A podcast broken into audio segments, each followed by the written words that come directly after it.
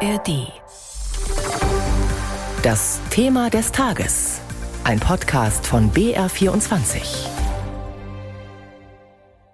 Ich bin Jörg Brandscheid und es ist ein hochemotionales Thema für viele. Der Wolf in Deutschland. Abschuss oder nicht?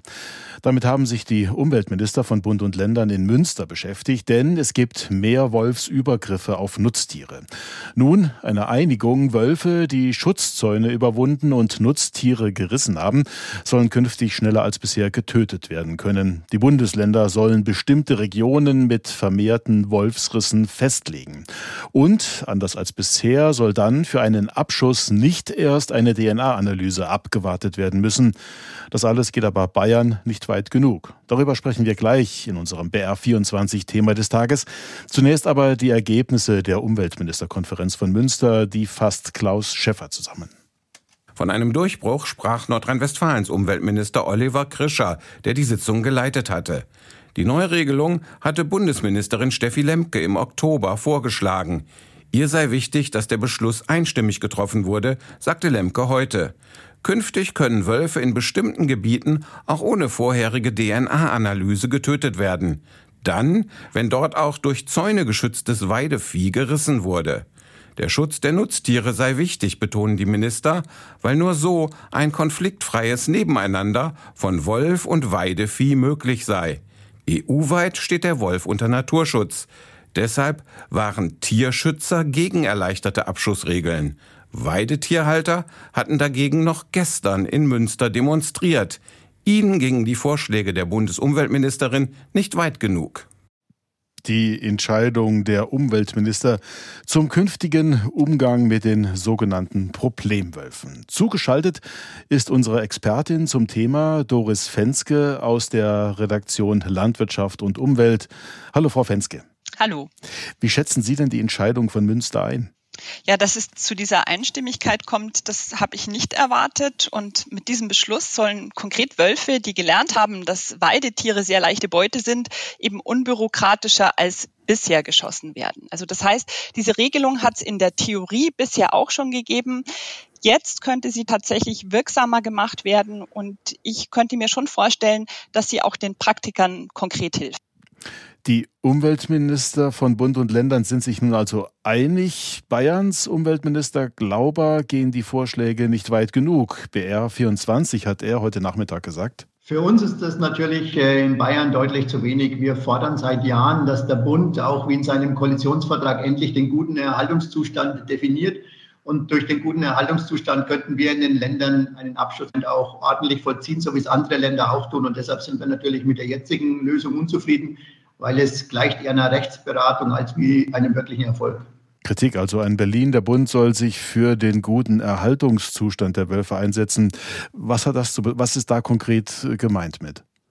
Also der gute Erhaltungszustand würde ja bedeuten, dass wir nicht mehr so in der Verantwortung sind, den Wolf als bedrohte Art zu schützen. Es ist aber so, dass aus meiner Sicht Berlin das gar nicht kann, nämlich diesen Erhaltungszustand positiver darstellen, sondern dafür gibt es klare Regeln und klare Kriterien auf EU-Ebene. Es ist allerdings so, dass Experten davon ausgehen, dass es nicht mehr lange dauern wird, bis dieser günstige Erhaltungszustand auch in Deutschland erreicht sein könnte. Das ist auch heute angesprochen worden. Also da sind sich alle darüber im Klaren, dass das kommt, aber man kann das nicht so ohne weiteres beschleunigen. Die Idee, die die bayerische Staatsregierung verfolgt, ist eben damit konkret auch Wölfe zu schießen, auch wenn sie keine Probleme zu machen und einfach zu sagen, wir wollen gar nicht so viele haben, unabhängig, ob wir mit ihnen gut klarkommen oder nicht. Mhm. Und jetzt sieht äh, der bayerische Umweltminister auch noch äh, ein quasi juristisches Problem.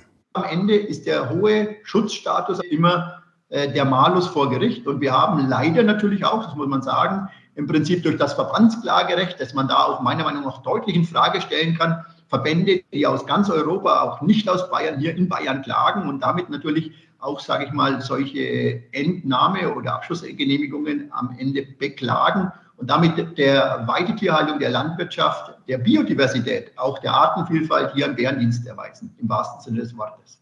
Also das Klagerecht, das der Umweltminister jetzt hier thematisiert, wo liegt denn da das Problem? Ich denke, dass Thorsten Glauber sich da auf einen Fall bezieht, den wir gerade vor wenigen Wochen in Unterfranken beobachten konnten. Da gab es einen sogenannten Problemwolf, der Herdenschutz überwunden hat. Die Regierung von Unterfranken hat dann eben auch entschieden, dass dieser Wolf geschossen werden kann oder dass in unmittelbarer Nähe zu diesem Gebiet, wo er wohl unterwegs war, geschossen werden kann. Genauso, wie es eigentlich auch jetzt auf der Umweltministerkonferenz beschlossen worden ist.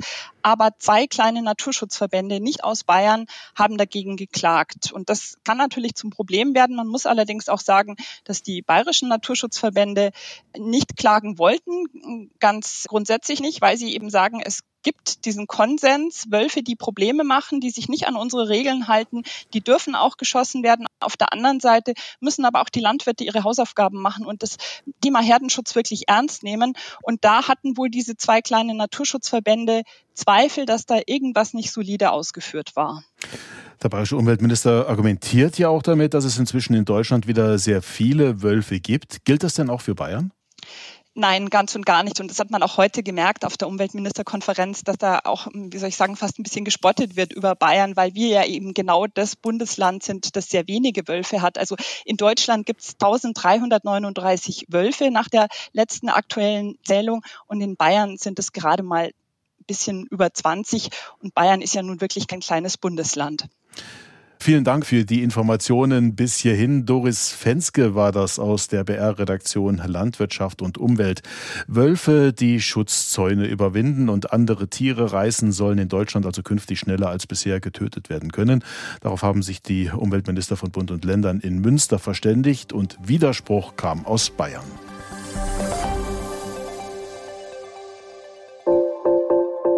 Hi.